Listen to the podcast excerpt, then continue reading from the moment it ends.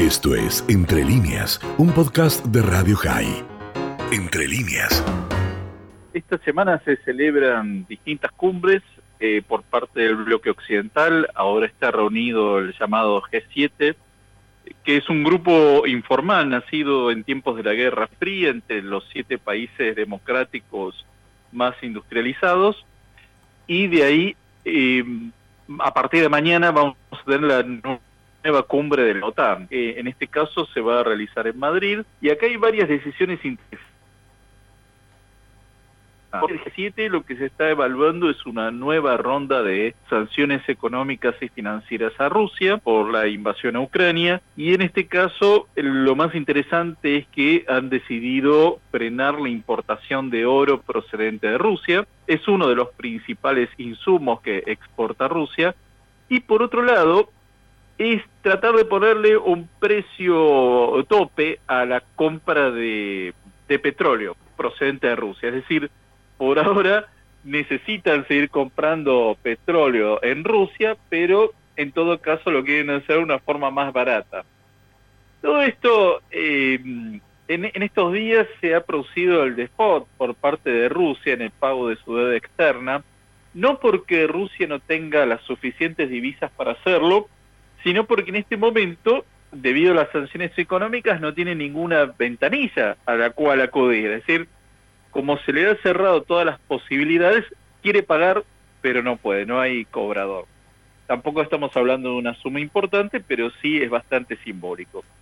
Ahora, lo interesante de la cumbre de Madrid de la OTAN es que, además de los miembros que la componen, Ahí nos vamos a encontrar con eh, representantes de distintos países, algunos que aspiran a integrar la OTAN, como son los de Suecia y Finlandia.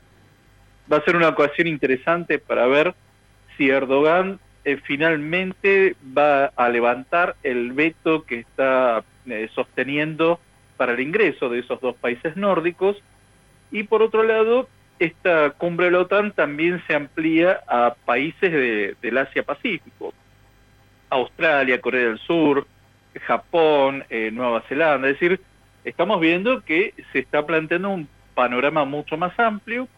También eh, están invitados los gobiernos de Marruecos, de Mauritania, porque en ese caso lo que se está viendo es que está muy bien prestar atención a la amenaza claramente en el oriente europeo, pero por otro lado sigue existiendo el yihadismo en la región del Sahel, es decir, lo que está aconteciendo en África del Norte sigue siendo una gran amenaza para la estabilidad europea, con lo cual también han decidido convocar a dos gobiernos de esa región. Y vamos a ver qué es lo que se plantea en cuanto a los objetivos estratégicos de la OTAN eh, eh, para los próximos años. La paradoja es que en la última cumbre importante que tuvo la OTAN de este carácter, que fue la de Lisboa, ahí se había considerado a Rusia como un socio estratégico de la OTAN. Es decir, el, mundo ha cambiado un poco desde entonces. Tengamos en cuenta que ya en el 2014 se produjo la anexión rusa de la península de Crimea. Entonces vamos a ver qué es lo que se empieza a plantear, porque eh, eh, claramente hay distintas rivalidades que hace 12 años no se estaban considerando.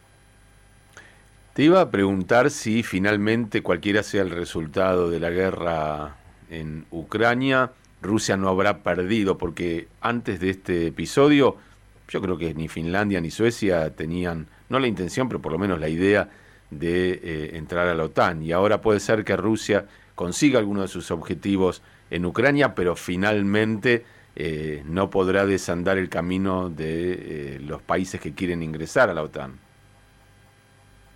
Yo creo que en, el caso de que finalmente se quede con los territorios en el este de Ucrania, en la región del Donbass, claramente va a ser lo que llamamos una victoria pírrica, es decir, es una victoria a un costo tan alto que es prácticamente una derrota. Y está muy bien lo que señalás, eh, el ingreso de Suecia y Finlandia a la OTAN, la pérdida de del prestigio que podía tener Rusia en la opinión pública en Occidente, es decir, durante 20 años Rusia ha venido financiando distintos medios de comunicación para tratar de una mejor imagen a nivel internacional, cosa que se ha desmoronado en muy pocos meses.